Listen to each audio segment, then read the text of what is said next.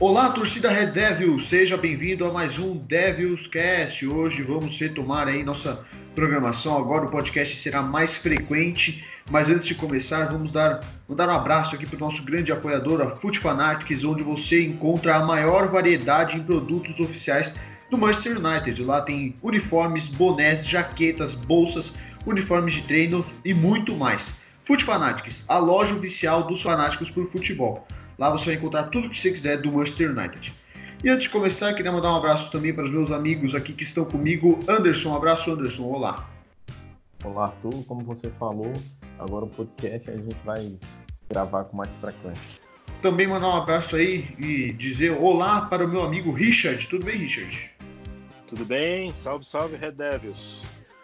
E bom, hoje, essa semana, tivemos aí a tão esperada volta do Manchester United aos gramados em jogos oficiais. O United foi até Londres enfrentar o Tottenham. Também tivemos o primeiro jogo de Paul Labille Pogba no ano, a primeira vez que ele entrou em campo junto de Bruno Fernandes.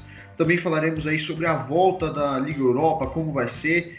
Também teremos interações hoje, é, que a gente foi lá no Twitter perguntar para vocês. O nosso Twitter, que é MUFCBR, então você fica ligado em tudo do United, tudo que a nossa página faz lá no Twitter. Bom, vamos começar. O jogo, todo mundo que acompanhou sabe, foi um a um.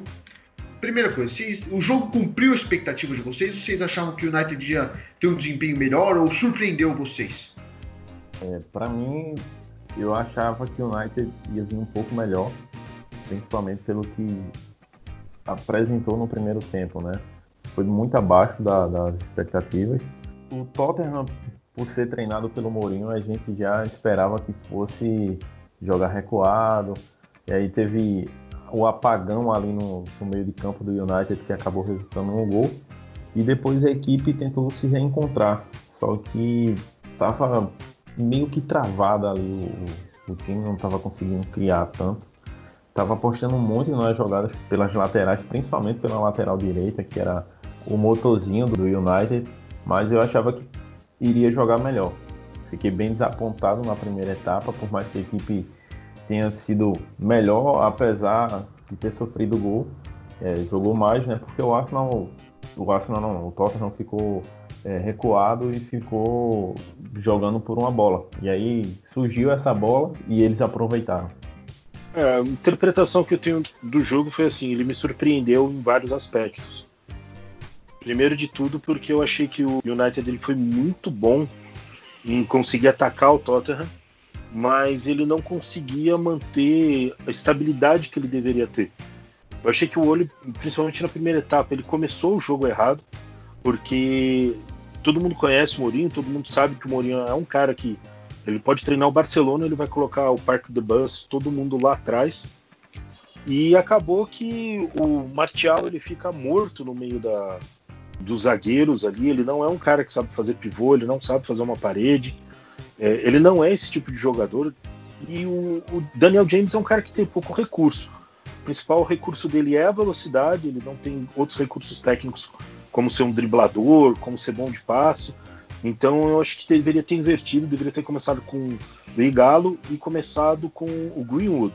Seria muito mais estável, porque esses jogadores têm mais recursos para enfrentar uma defesa fechada faria mais sentido. O mesmo vale para o Pogba, né? Ele deveria ter iniciado a partida. Isso traria uma estabilidade melhor para o meio, também um poder de arremate melhor com essas peças em campo. Acabou que no segundo tempo, quando eles entraram, o time foi bem mais consistente. 15 minutos com o Pogba em campo, o United teve bem mais chances que eu tinha tido até, até então, né? Querendo ou não, essa é a nossa dura realidade, né? A gente depende muito dos dois grandes jogadores de meio campo que a gente tem, que é o Bruno Fernandes e o Pogba. Os demais eles estão todos nivelados mais ou menos do mesmo tamanho, seja Fred, seja o Matic, seja o, o McTominay, e então assim, não tem muito o que falar, estão todos mais ou menos ali no mesmo nível. Quem desequilibra mesmo é o Pogba e o Bruno Fernandes. Bom, eu, eu entendi mais ou menos a ideia que foi do Ole, né? Ele talvez esperou que, por ser volta de pandemia, ser um resultado que o Tottenham precisasse, jogando em casa, mesmo que isso não signifique muito sem torcida, ele botou o Daniel James esperando que a velocidade dele fosse o diferencial e botou o Scott McTominay talvez para dar uma cadenciado um pouco mais, é, não, não muito para frente, esperando que talvez o Tottenham pudesse aproveitar da velocidade com os dois pontos, né, com, com o Son e com o Bergwijn, a letalidade que tem o, o Harry Kane, né, artilheiro de Copa do Mundo. Talvez seja isso, mas eu, não, eu achei que não funcionou muito em campo, tanto que o United é, não teve muita, muita criação no sentido de jogadas com improviso, sabe? A, quando teve foi sempre do Bruno Fernandes. O Bruno Fernandes tentou alguns chutes de longe meio inesperados, mas que acabaram não indo no gol, mesmo passando ali um pouco perto.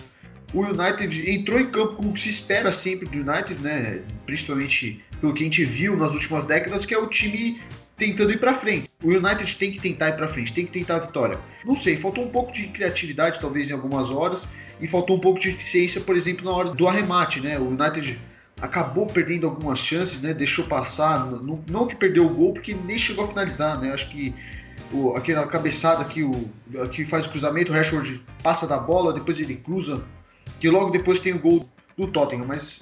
Não, mas teve um lance antes do, do gol do Tottenham, o Bruno Fernandes cruzou, e aí a zaga do Tottenham cortou e a bola acabou sobrando pro Rashford. Ele chutou e o, o Loris acabou defendendo com o pé. Eu acho que só teve essa chance, foi a mais clara assim antes do gol do Tottenham. Sim, é, eu confundi. A do, do Martial foi depois, né? Na, é, o Martial foi depois. Ele, ele no primeiro tempo ele estava completamente apagado, não conseguiu buscar jogo. A defesa do Tottenham, a realidade é que ela engoliu o Martial. E isso mais uma vez aconteceu porque já havia acontecido várias outras vezes contra times que jogam muito fechados, né? A gente teve aquela chance do Rashford e uma coisa que a gente precisa no United hoje é de um atacante que seja aquele cara decisivo, que seja aquele cara que, se o cara tem uma chance no jogo, o cara vai guardar o gol. Isso está faltando para a gente hoje e a gente perde muitos jogos porque os nossos atacantes perdem muitos gols. Se a gente tivesse um, um centroavante de qualidade mesmo no lugar do Martial, as duas, três chances ali que ele teve, uma que o, o Dyer é, travou ele no carrinho, Teve uma outra que ele chutou, o Loris fez uma baita defesa. Depois teve uma outra que ele também chutou, o Loris fez uma boa defesa. Nessas chances todas que ele perdeu, um grande atacante teria guardado uma ou duas vezes, né? Isso teria sido decisivo para a nossa vitória no jogo. Então, apesar da nossa do ímpeto aí do United, do olho, em escalar jogadores que são jovens, eu acho que a gente está faltando um pouco desse toque que o Ibra, por exemplo, no tempo que teve no United trouxe, né? Eu acho que no lance ali do. É, desculpa, mas rapidinho. Eu acho que no lance ali do, do Loris que ele fez a defesa, eu acho que foi a segunda oportunidade do, do Martial. Eu acho que qualquer atacante ali não teria conseguido feito o gol, porque foi uma baita defesa. O Martial chutou muito forte. E aí o Loris foi exatamente colocar a mão onde a bola estava. Eu acho que ali não foi nem não foi nem que o Martial perdeu o gol, acho que foi o Loris que fez uma grande defesa, porque foi incrível. É que o Martial ali ele bateu de esquerda, né? Ele é destro, ele chutou de esquerda, ele chutou do jeito que deu para chutar. Se fosse um atacante com mais recurso técnico, eu acho que teria feito. Até porque ele, se você olhar, o Loris fez uma grande defesa, isso é inegável, mas a bola não foi tanto pro canto ali como ela poderia ter ido, entendeu? Não era um sim, caso que a zaga tinha, tinha feito o, o tal do túnel, que ele só tem uma opção de lugar de chute. O cara tinha espaço para chutar, ele tinha mais ângulo para chutar, mas o Martial é um cara que a perna dele boa é direita. Ele chutou do jeito que deu de esquerda e acabou que não deu em nada, né? Um comentário aí que o nosso querido Ryan Giggs falou que o United precisa realmente de um 9 aí, que nem o Richard disse, que precisa de um 9 que possa garantir 20 a 25 gols no ano aí pro, pro United, assim como o City, nosso rival, vem tendo com o Agüero há muito tempo. Também vale lembrar do nosso último podcast, que foi a gente falou aí da Premier League 2012 13, a gente tinha esse jogador que era o, Van Persie. Acho que desde que o Van Persie caiu de rendimento, o United não tem mais esse, esse grande 9 que garanta muitos gols o ano inteiro, que, que garanta pontos e vitórias ou até empates. Então, realmente, eu acho que é uma das maiores necessidades do United atualmente, né? Porque eu não vejo particularmente no, no Martial um, um potencial para ser um grande centroavante. E eu acho também que o Rashford se encontrou bem ali na posição que está jogando, né? Então, tá, é uma necessidade do United. E vocês falaram aí do, do Lohri, que fez boas defesas. Na minha opinião, ele foi o melhor em campo, ele que salvou o, o Tottenham porque se não fosse ele, o United com certeza teria vencido o jogo. Ele fez seis defesas, seis defesas é um, é um número muito expressivo. Ele praticamente salvou qualquer, qualquer chance do Tottenham perder esse jogo. Logo depois do gol, teve aquela cobrança de falta que a bola desvia na área, ele vai se rastejando para fazer a defesa no cantinho. E isso é uma coisa que interessa, porque no United a única, uma das únicas finalizações que o Tottenham teve, acho que foi a primeira, se eu não me engano, o Bergwijn num lance ali que o Luke Shaw, depois da quebrada do Loris, o Luke Shaw dá uma cabeçada, a bola ali no meio campo, o pessoal fica dormindo e o Bergwijn sai correndo com um espaço gigantesco, bate em cima do DG e faz o gol. O que vocês acharam? Foi falha do, do meio-campo, do Gea, dos dois, da zaga? Quem que falhou nessa jogada? Eu acho que foi uma falha ali coletiva, né? Primeiro teve aquela, aquele momento do time achar que iria ficar com a bola. E aí ninguém foi para cima. O, o, Fred, eu não falo que foi tanta culpa dele porque ele vinha por trás. Ele poderia ter feito a falta, mas aí seria um cartão amarelo desnecessário, até porque tinha, haviam jogadores que poderiam ter ter roubado a bola. Né?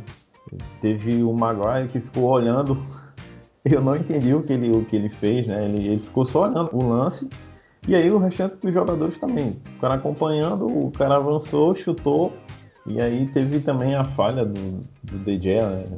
Muita gente estava criticando. Foi uma bola muito forte. Ele acabou espalmando para dentro do gol. Eu acho que ele foi um pouco um pouco desleixado, né? deve ter pensado que conseguiria fazer a defesa tranquila e aí contou, né? Teve a falha dos jogadores e também teve a falha ali do, do DG. É, eu tô com o Anderson nessa, eu acho também que foi uma falha coletiva. Eu não vou massacrar o DG.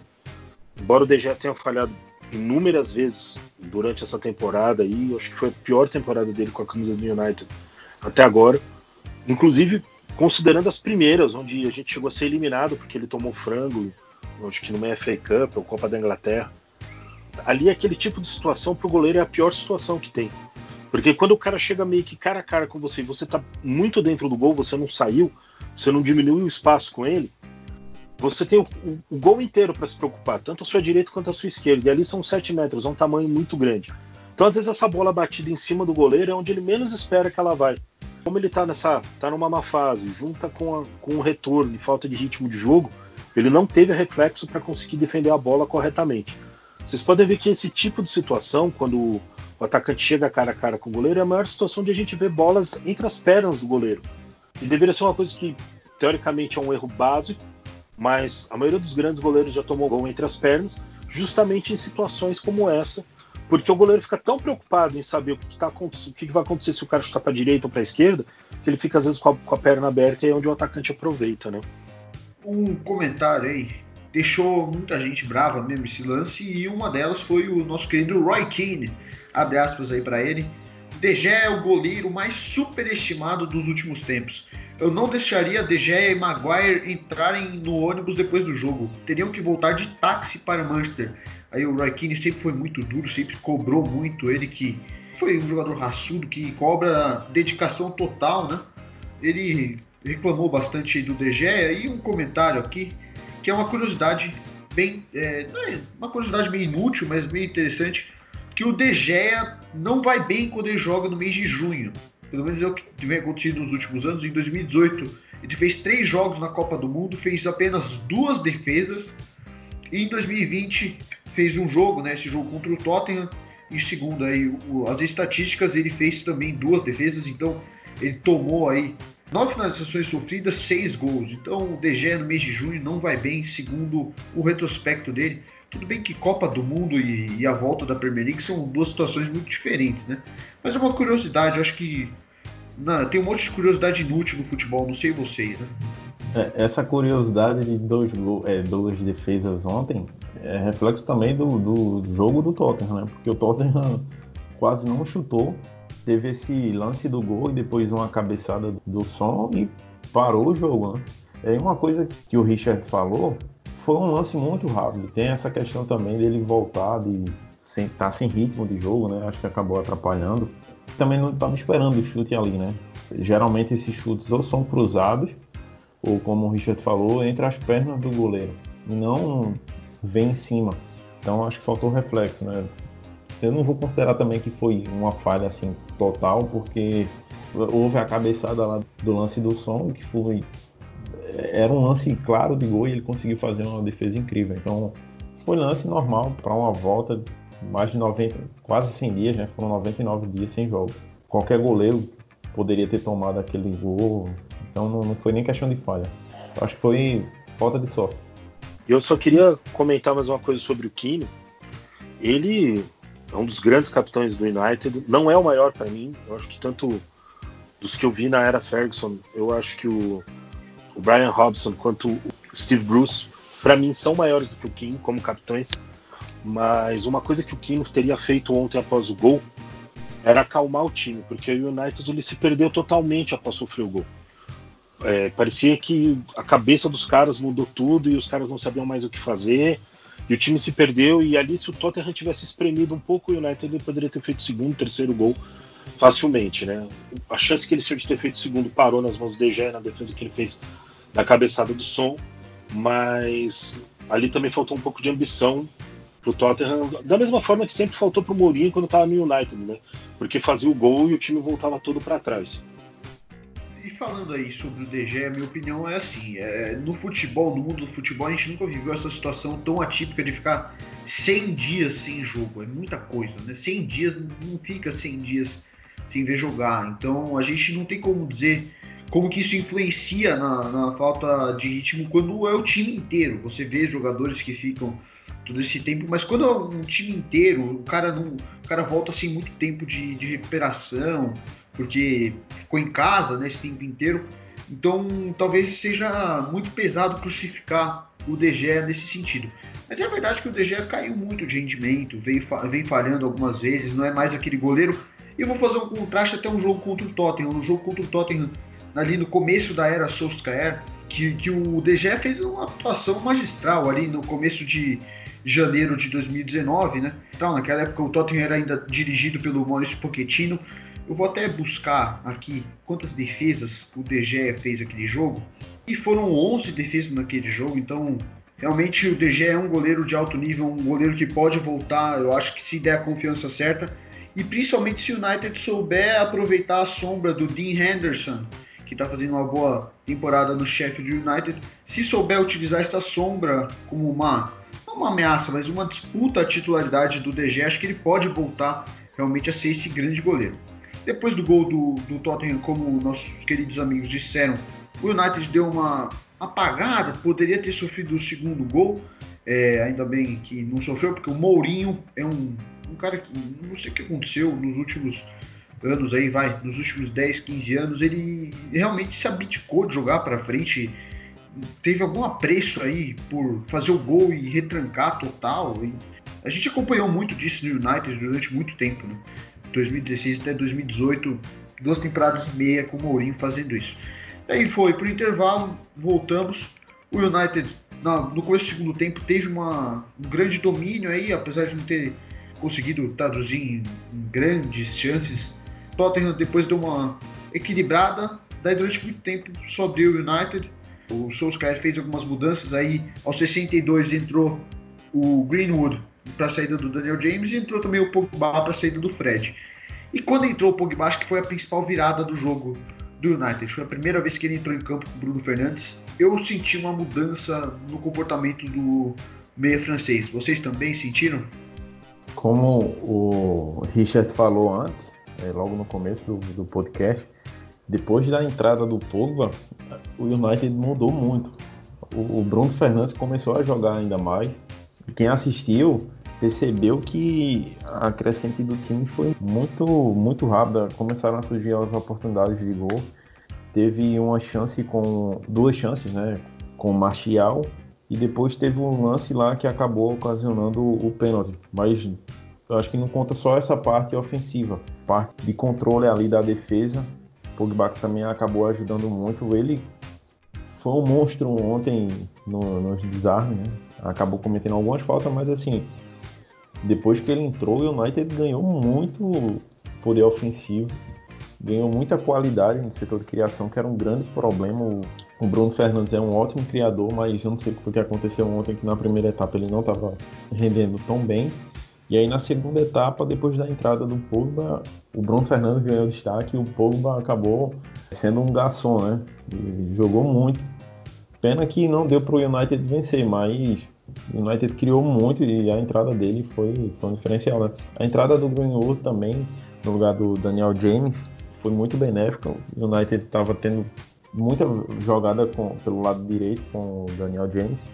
Só que é como o, o Richard falou, né? Ele era um jogador para correr e cruzar. Ele não estava fazendo nada além disso. Né? A entrada do, do Pogba foi onde virou a chavezinha ali do United. O, jogo, o time começou a jogar muito bem. É, o Pogba, eu vejo ele da mesma forma que eu vejo o Neymar, né? A gente nunca sabe o que, a gente vai ver em campo. Se a gente vai ver o menino Ney ou o adulto Ney.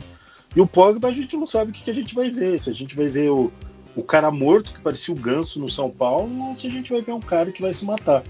E a realidade é, o Pogba, quando ele está com vontade, ele é um dos melhores do mundo. Essa que é a realidade. E é por isso que tanta gente, inclusive eu, se ilude com ele, porque a gente olha o que ele joga, é um negócio inacreditável. O Bruno Fernandes, no começo do jogo, ele estava dando uns passos muito fortes, não estava chegando aquela bolinha redonda que ele costuma passar. E quando o Pogba entrou, parece que ele dá uma acalmada, sabendo assim, tipo, pô, agora eu tenho um cara que vai jogar comigo. E rapidamente o, o protagonismo da partida, que estava em cima do Bruno Fernandes até então, rapidamente mudou para o Pogba. E os lances que eles começaram a gerar foram absurdos. Aquele lance que o, o Pogba encontra o Bruno Fernandes na entrada da área, ele dá aquele passe para o Marcial que o, o Dyer consegue travar o Martial, cara, é, é, absurdo aquilo. Aquilo é uma visão de jogo. Se você olhar, o Tottenham tá com as duas linhas ali espremidas, sem espaço. E ele consegue encontrar o, o Martial ali. É um negócio absurdo. Também, outra coisa que eu queria destacar é que o, o Pogba ele botou o Dyer para dançar. O Dyer que até então não tinha errado um lance na partida. E acabou sofrendo o pênalti, né? Acho que com relação a James e Greenwood, não tem nem muito o que falar, é, tem um, um, abismo de diferença entre a qualidade técnica de um para o outro. Um tem mais correria do que o outro, não quer dizer que o Greenwood seja um cara lento, mas o James corre muito mais do que ele. E também a gente precisa aplaudir um pouco a coragem do Solskjaer, que logo em seguida jogou com apenas um zagueiro um tempinho. O Greenwood, eu acho que realmente ele tem feito por merecer mais tempo de jogo no United. Ele sempre foi um jogador que se destacou nas categorias de base. Ele está fazendo uma transição muito boa para o profissional, mais ou menos como até o próprio Rashford fez. É, então acho que ele merece sim mais tempo. não sei se os amigos de mesa concordam, mas eu acho que o, o Greenwood merece um pouco mais de tempo. Enfim, daí o Pogba entrou e realmente mudou. O primeiro, o primeiro minuto ele já foi, deu um carrinho no lateral para recuperar a bola. Já fiquei, opa, vai ser diferente, né? Primeiro jogo dele no ano, primeiro jogo com o Bruno Fernandes eles já tinham rasgado seda um para o outro aí desses seis meses de 2020. Daí aos 78 entrou o Igalo no lugar do, do Martial, finalmente um centroavante de ofício. E o Igalo, um cara que me surpreendeu muito, eu não tive a oportunidade de falar nesse podcast, mas eu me surpreendi muito com o Igalo. Quando, quando o United trouxe, eu fiquei surpreso, mas ele realmente ele tá, tá fazendo direitinho o seu trabalho, não é nada excepcional, mas também não é um cara que dá vontade de, de chutar fora do clube. Pelo menos essa, essa, é a minha visão. E ele botou o Nemanja Matic também no lugar do Lindelof. Então, como é, o nosso querido amigo Richard disse, ficou só com um zagueiro United, ficou aí com o Harry Maguire apenas na zaga. E três minutos depois surtiu o efeito. Pênalti para o United, Paul Pogba é, fez uma jogada ali na, na, linha de fundo, do lado direito, botou o Eric Dyer para sambar. O Eric Dyer, primeiro erro do jogo, cometeu o pênalti, um pênalti que muitas pessoas acharam polêmico. Eu achei que tem um contato sim na perna. Vocês acharam pênalti? Eu achei pênalti, porque o Pogba passa, é normal o jogador depois que dribla o marcador dentro da área esperar o contato e aí quando acontece o contato ele cair porque na maioria do, dos lances, um pênalti vai ser marcado. Mas não foi. É, eu não achei que foi pênalti só por isso, né? Tem uma carga ali do Dyer em cima do, do Pogba e o lance foi pro VAR, né? O VAR olhou e achou que a marcação do, do árbitro foi, foi correta. Então, para mim, foi pênalti, não tem nenhum que duvidar. Né? Para mim também não tem dúvida.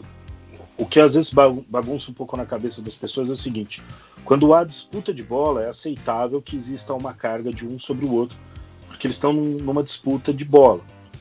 Quando o jogador está com domínio da bola, que é o caso do Pogba, e o outro vem por trás, qualquer carga é, é falta. É considerado falta. Então o juiz apitou muito bem. Ali não tem nem muito o que questionar quanto a marcação do pênalti.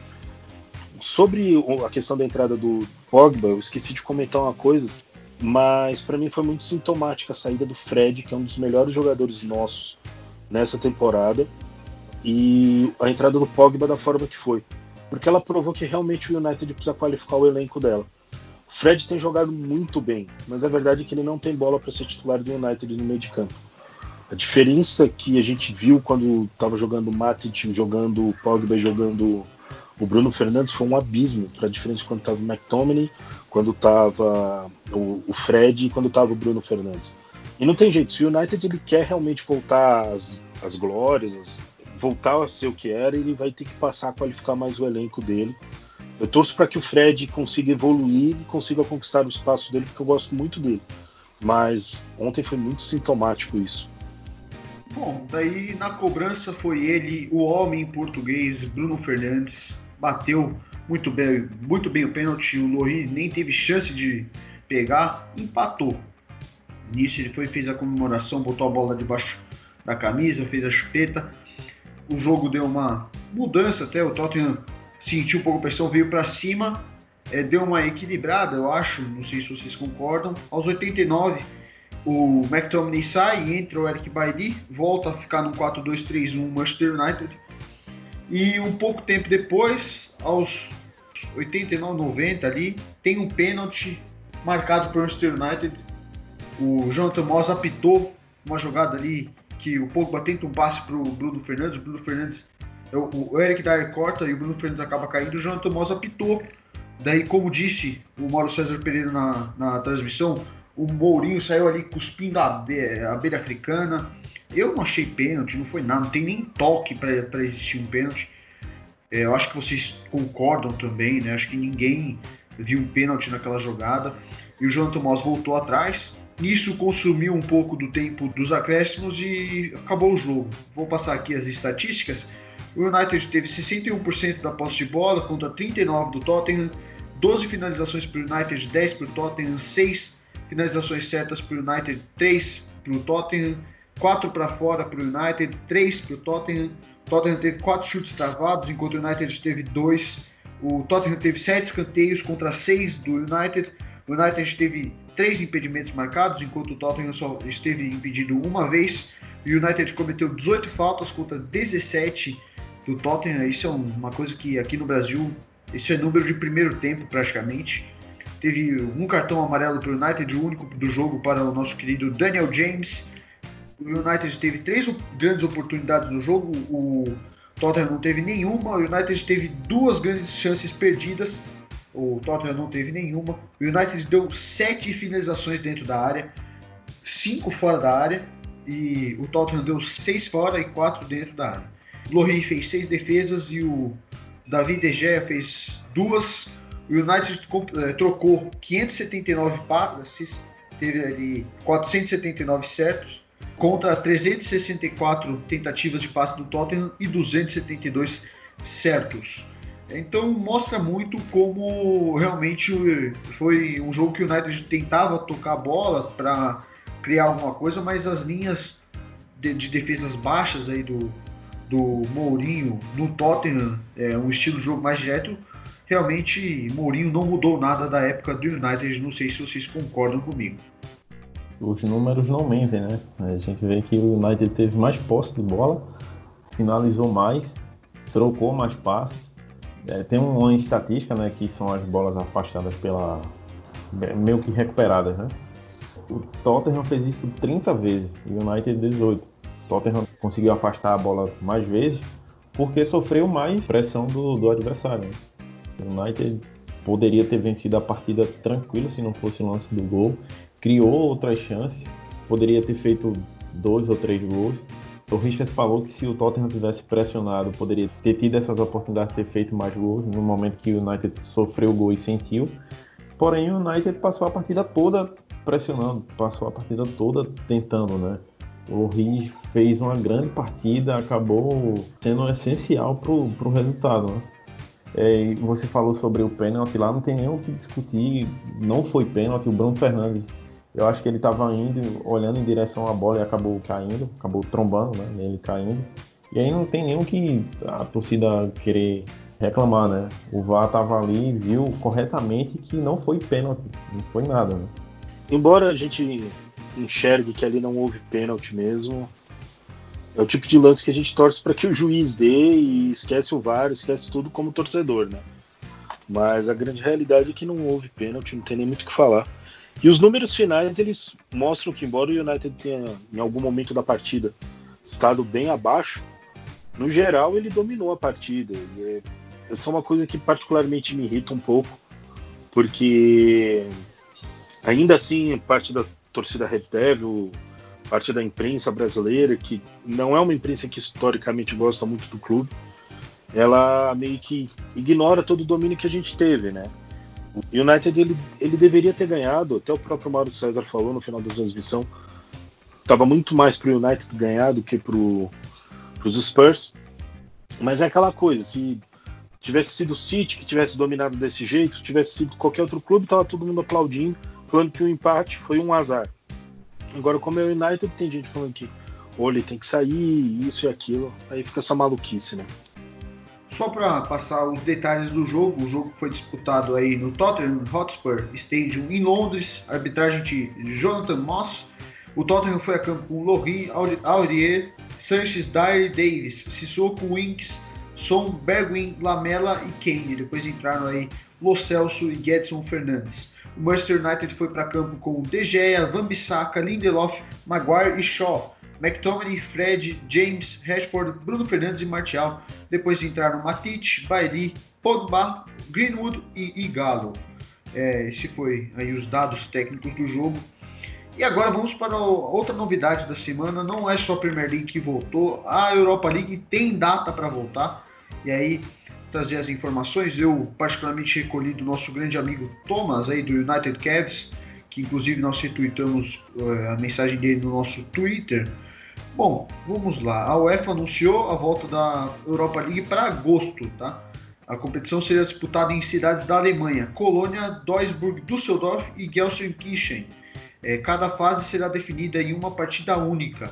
Aí ainda não foi definido o local onde acontecerá as partidas de volta das oitavas de final. Então o United venceu o Lask por 5 a 0 fora de casa, ainda tem um jogo no Old Trafford para fazer na volta. Não sei se vai ser no Old Trafford, né?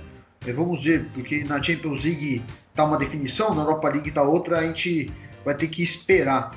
E depois, o, as próximas fases de C, é, quarta, semifinal serão disputadas em apenas um jogo. Então aí, entre os dias 5 e 6 de agosto, as, a volta das oitavas de final, os estádios ainda não foram anunciados. 10 e 11 de agosto serão as quartas de final, que é Colônia, Duisburg, Düsseldorf e Gelsenkirchen. Dia 16 e 17 de agosto, as semifinais, as, ainda serão anunciados os estádios. E dia 21 de agosto, a grande final em Colônia, onde todos nós esperamos que o United esteja em busca do bicampeonato da Europa League. Bom, acho que não tem muito a comentar. É, ainda o United tem grandes chances, só um desastre horroroso para o United cair fora. Pelo menos eu acho, né? Cair fora é, e para não passar para as quartas de final. E vocês acham que isso de ser num país só, jogo único, vai aumentar a chance do United vencer a, a competição? Vai diminuir ou não? Porque esse, esse estilo tiro curto, Copa do Mundo, dá muita zebra, né? Só um, detalhe, o Thomas que você, o Tomás, na verdade, né, que você falou, ele faz parte da nossa equipe e duas edições atrás ele participou do podcast. Mas é como você falou, tem muito perigo para o United não conquistar essa Europa League, né, que garante uma vaga na Champions, e aí é uma vantagem vencer, né? Porque via Premier League tá complicado, a gente com o empate de ontem agora vai ter que torcer para o Chelsea pelo menos empatar e aí continuar os três pontos de desvantagem. Na competição mesmo, eu acho que só tem adversário, o único adversário forte assim que pode sei lá, aprontar é a Inter, né? Porque os, as outras equipes, eu acho que não tem elenco para vencer o United. Tudo bem que as partidas agora vão ser únicas, campo neutro, né? E é como você falou, estilo Copa do Mundo, pode acontecer muita zebra. Torcer para que isso não aconteça, né? Que o United volte a ser campeão e que nunca mais volte a disputar a Europa League, porque o lugar do United é na Champions. Mas eu acho que não tem nenhuma equipe ali que possa. Quer dizer, só a Inter, né? Que pode atrapalhar o United até um eventual final. Dependendo do sorteio, se tudo der certo, a final deve ser entre United e Inter de Milão. Eu achei que isso foi pior para o United. Um tiro curto, assim, sempre pode rolar alguma zebra. Os times agora que vão enfrentar o United sabem que, por ser uma única partida, é o jogo da vida deles, porque é um jogo que tem proporções mundiais. O Lask a gente praticamente já passou, não tem como voltar. Mas outros times podem encarar isso como sendo a partida que eles têm que ganhar para se promover, para ter uma visibilidade mundial, para aparecer. Então eu acho muito complicado, muito perigoso. É realmente um desafio para o Solskjaer, inclusive porque o Solskjaer é um técnico que ainda busca afirmação. Né? Eu acredito que ele ganhando aí o título da Europa League, a coisa vai ficar melhor para ele, mas ele realmente ele precisa se afirmar ainda como técnico no United. Tá faltando esse título aí e tem que ter bastante atenção, porque não só Inter de Milão é um perigo para nós, mas qualquer time, porque vai ser a partida da vida para qualquer jogador que enfrentar o United. É verdade. Só um. É, antes do, do Arthur falar, eu falei da Inter, mas é bom lembrar que também ainda tem Roma, tem Sevilha, os dois vão se enfrentar. Sevilha que ganhou várias Europa League, é uma equipe muito forte, né? E tem, assim, eu falo de dificuldade na questão de nível de elenco, né? É, o Wolverhampton está na competição, é uma equipe que dá muito trabalho ao United. Tem o Bayern Leverkusen que vem forte também na Alemanha. Mas assim, eu acho que de comparar elenco, eu acho que só Inter. Ah, o Sevilla tem uma grande equipe também, acaba disputando jogos para muita gente. Eliminou o United de uma, de uma Champions League, então é bom ficar atento, né? E essa coisa de ser um único jogo ah, também pode acabar atrapalhando. Os jogadores vão se matar para poder avançar de fase. Né? Vai lembrar que a Inter de Milão, essa temporada virou uma franquia do Manchester United, contratou Lukaku, Sanches, o Young. Então, muitos jogadores conhecidos estão aí na Inter de Milão.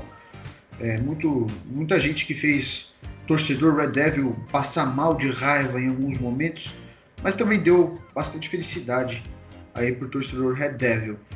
E bom, vamos lá para a interação do Twitter. A gente fez uma publicação hoje pedindo para vocês comentarem sobre algum dos pontos né, do programa de hoje, o desempenho no retorno, no retorno da Premier League, a atuação do Bruno Fernandes e do Pogba juntos, o melhor jogador do United, a volta da Europa League e as eliminatórias em partida única. E o Renan Rosa deu uma, uma resposta aqui bem interessante. Abre aspas. Seria ruim se tivesse a torcida e não fosse no Old Trafford mas sendo em um lugar neutro e sem torcida de ambos, acaba sendo ruim para os dois. Entretanto, o time parece ser muito melhor quando a competição é mata-mata, visto que tem um ótimo time titular e poucas peças de recomposição. Vamos lá, vocês concordam com esse comentário do nosso querido amigo Renan Rosa? Ah, depende da situação. Nesse caso, não, eu não concordo. E eu vou explicar rapidamente por quê. O torneio é um tiro muito curto, os jogadores não estão fisicamente 100%, então a gente vai depender dos bugs. Essa é a verdade. É muito capaz que em algum momento a gente veja Lingard em campo, é muito capaz que a gente veja Andréas Pereira em campo, é muito provável que a gente veja jogadores dos quais a gente não gosta tanto em campo. Tá? Então eu não concordo tanto com isso. Se fosse na situação normal, de jogos de ida e volta, espaçados e tal, eu concordaria normalmente. Mas nessa situação apertada, eu acho que não. Eu concordo também com, com o Richard, só de ter a, a, possibilidade de o Lingard em campo já acaba atrapalhando. Mas eu acho que vai depender de como o United vai chegar para essas partidas. Né? Vai depender se não tem lesão, é, de como é que vai estar tá a situação na Premier League. Então eu acho que vai ter vários fatores que vão acabar influenciando. Isso de Não ter torcida acaba sendo ruim para os dois, eu concordo. Um campo neutro também. Apesar que se fosse no Old Trafford, fosse no, no, campo que o United fosse enfrentar o adversário, fosse do adversário, né, o campo, eu acho que não, também não teria muito essa influência da questão da torcida. Quer dizer, não ia ter influência, porque não ia ter torcida. Então eu acho que essa questão de campo acaba não atrapalhando, que vai depender muito do que vai acontecer, lesão, possa acontecer, ou então o desempenho do time na Premier League. Vai acabar contando mais. Bom, eu acho que talvez é, vai precisar correr um pouco a mais, porque qualquer empate vai para prorrogação e acho que isso aí pode acabar prejudicando, principalmente pela, pela sequência tão curta de jogos. Vai ser realmente meio que como se fosse uma Copa do Mundo, né? Como a gente está acostumado em ver em Copa do Mundo, outras competições de, de seleção. Acho que nisso talvez o elenco do United precise realmente se provar como o grande, o, o, grande elenco dessa, dessa competição, o grande, a grande equipe dessa competição. Acho que não vai ser uma grande maratona de jogos entre Europa League e Premier League. Vai lembrar que a Premier League acaba para o United no dia 26 de julho contra o Leicester City fora de casa. É, a Europa League começa depois, tanto as oitavas quanto as quartas, então acho que isso não é muito uma preocupação de ter que gerenciar duas competições ao mesmo tempo. Arthur, aproveitando isso, eu não, eu não tinha visto as datas da Premier League, eu pensei que ainda algo para definir, mas já foi definido e eu não tinha visto. Então esqueçam o que eu falei antes em relação a, a United ter que administrar a Europa League e Premier League. Como vai acabar antes a Premier League, então é torcer para que não tenha jogadores lesionados e aí a equipe poder disputar bem essa, essa fase final, né? Porque vai ser praticamente jogos, sei lá. Cada três dias, praticamente. O único que não vai ser a cada três dias vai ser justamente entre a penúltima rodada e a última rodada, que a penúltima é dia 18 contra o West Ham em Old Trafford e a última é dia 26 fora. Mas de resto é isso, é no máximo cinco dias de diferença, vai ser bem ah. puxado. O United vai fazer três jogos entre o dia 13 de julho e o dia 18 de julho. Então, realmente, acho que nesse ponto pode ser difícil. E na, na, e na Europa League, quando voltar né, os jogos, vão ser espaços pequenos também, né? A primeira, como o United já jogou o primeiro jogo das oitavas, vai ter o segundo. As outras equipes vão disputar apenas uma vez, e aí vai ser dia 5 e 6, ainda não foi definida a data que o United vai jogar. E quatro dias depois tem um jogo. É, quatro dias depois, né? Quatro ou cinco dias depois. Porque tem jogo dia 5 e 6, depois 10 e 11 é, das quartas, né? É, são dia 10 e 11, 16 e 17 são as semis e dia 21 a final. Então vai ter uma quantidade de jogos razoável num espaço de tempo curto, né? Como os jogadores passaram 90 dias, mais de 90 dias sem jogar, pode ocasionar em lesão. Mas é torcer para que ninguém se lesione e torcer para que não aconteça nenhuma zebra com o United. E bom, mas a, a, outra interação que tivemos aí também foi no Facebook, o nosso querido amigo Pedro Divino, abre aspas. Hoje eu não vejo nenhum adversário à altura do United para complicar o título na UEFA Europa League. Até a semifinal chega fácil, então uma opinião bem polêmica aí do, do Pedro Divino, confiando bastante no elenco, acho que vai realmente muito longe eu acho também que o United tem elenco para isso, mas, cara, mata-mata, a gente confia no elenco, mas é impossível cravar, né? Que vai chegar aqui ou ali. Eu acho que realmente que é favorito sim ao título, porque tem jogadores experientes, tá começando, tá vindo uma crescente em Manchester United, então eu acho que realmente tem grandes chances. Mas eu não consigo cravar nada, não sei vocês. Sinceramente, eu acho que a gente não pode. A gente é favorito pela camisa pela história do clube, mas não é favorito por mais nada além disso. Todo campeonato de mata-mata, quando começa, a gente sempre tem um favorito e dificilmente esse favorito é campeão. Então, eu realmente não, não interpreto assim. Como torcedor, para mim o United é o melhor time do mundo, mas colocando os pés no chão, a gente sabe que existem deficiências e campeonato mata-mata é isso. Time grande contra time pequeno, o time pequeno vai jogar o jogo da vida deles, o cara joga 10 vezes mais que o que ele consegue, o cara se entrega mais, o cara vai mais porque às vezes ganhar de um time grande é mais importante do que o título em si. porque o momento onde ele mais vai aparecer é no, no jogo contra o time grande. E também tivemos a interação no Instagram, o grande amigo Bruno Pequeno, ele que participou do último podcast, mandou uma mensagem para nós. Abre aspas.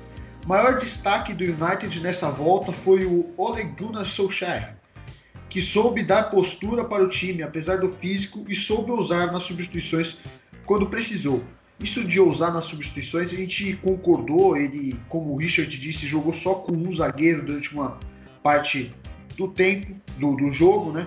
É, eu queria saber se vocês concordam se o destaque foi o Solskjaer ou foi algum jogador aí especial para vocês. Para mim foi o Solskjaer. Isso daí é nítido, sim. Ele começou escalando o time errado, mas ele soube depois dar forma para o time, principalmente quando Pogba entrou, ele soube substituir. E uma coisa que me chama muito atenção é um elenco que até um ano atrás, na mão do, um ano e meio atrás, na mão do Mourinho, a gente via uma rebelião se formando lá dentro. Hoje o Solskjaer tem o controle total desse elenco, porque ele decide onde cada um vai jogar. Ele conseguiu fazer com que o McTominay aceitasse em algum momento da partida ficar na zaga.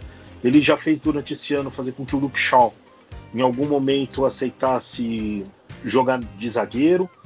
Ele tem feito uma kit aceitar ficar no banco, depois aceitar jogar mais recuado também. Isso mostra que ele tem um controle do elenco muito grande, que ele controla os jogadores e que os jogadores compraram a ideia dele. Isso é uma coisa que é muito difícil acontecer em até alguns times grandes. A gente vê muitos elencos onde o jogador quer jogar na posição tal e o técnico não quer que ele atue ali. Guardiola é conhecido por ter algumas desavenças com alguns jogadores por conta disso. Então, para mim, assim, ele realmente é um grande destaque.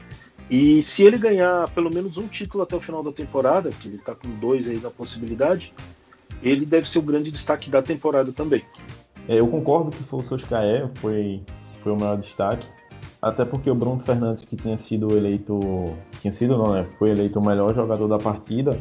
No primeiro tempo ele não fez nada, né? E aí quando o United fez as substituições, é, quando o Fred saiu entrou o Pogba, mudou muito, eu acho que foi a principal mudança que teve. E aí ele foi muito ousado, eu concordo que ele foi muito ousado, ele deixou o elenco apenas um zagueiro e começou a colocar o time para frente. Até porque quando o, Tottenham estava saindo no contra-ataque, ele estava conseguindo desarmar. Então, para mim, com certeza ele foi o maior destaque. Uma coisa que o Richard falou é que dependendo da, da, da, atuação, pode definir o futuro dele ou não no United. Eu acho que deveria continuar, independente do, dos resultados.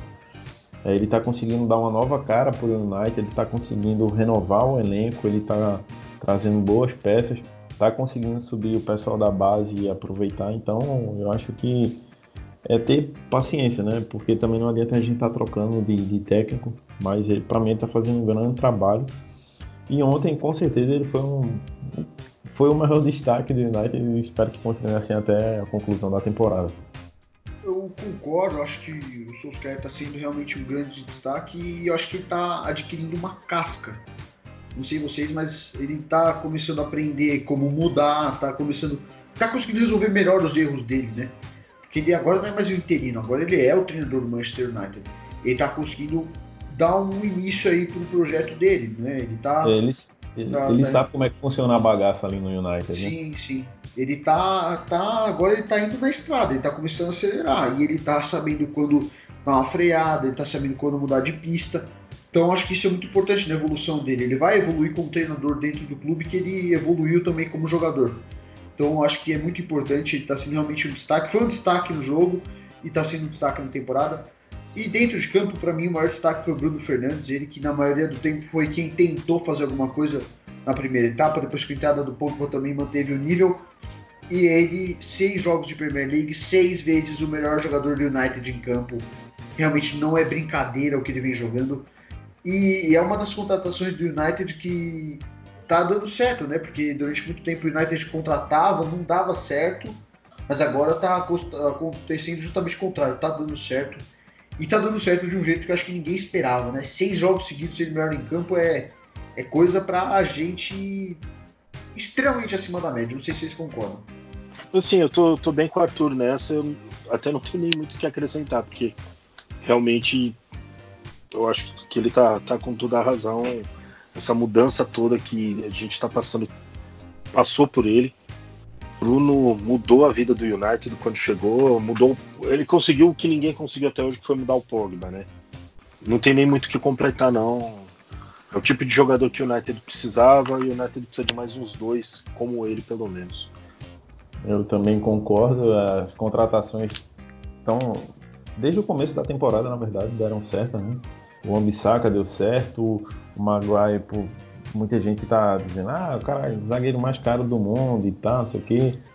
Tem que esperar, tem que aguardar, porque o United está num processo de, de, reformular o elenco, né? Que tanto se tentou depois da saída do Ferguson e agora finalmente está tá conseguindo pelo menos encaixar, né?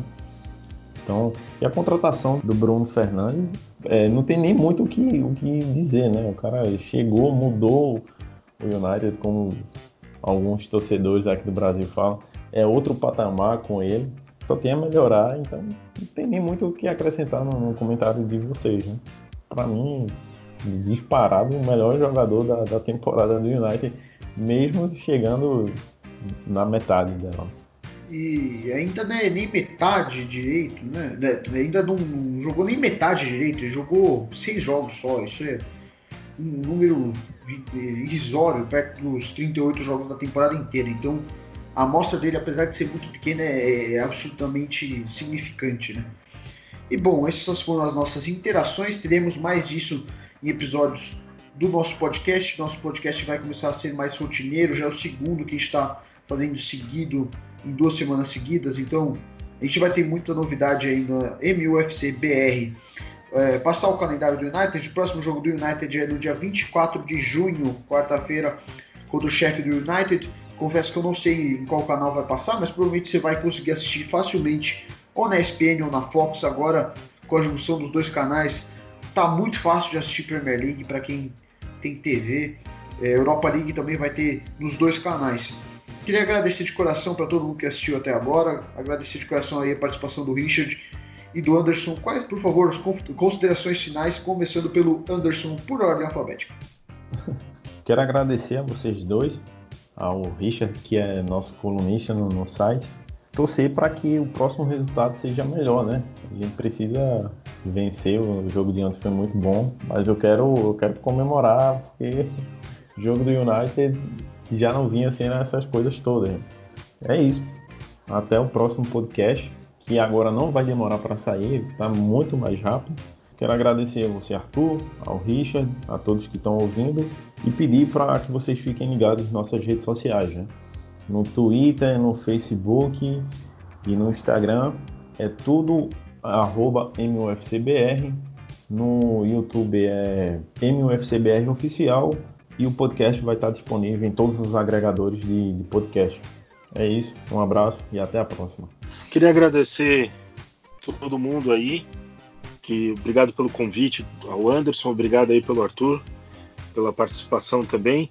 Queria mandar um salve aí para a galera do grupo de, dos torcedores do WhatsApp da MUFCBR, que a gente vive debatendo lá numa boa, sempre como cavaleiros ingleses. A gente não deixa ninguém perder a linha lá, sempre conversando numa boa. Queria mandar um beijo pro meu pai, pra minha mãe e pra você. Valeu! É isso aí, muito obrigado. E como um belo Lord inglês, como todos nós da MUFC BR somos, muito obrigado e até a próxima. Tchau, tchau.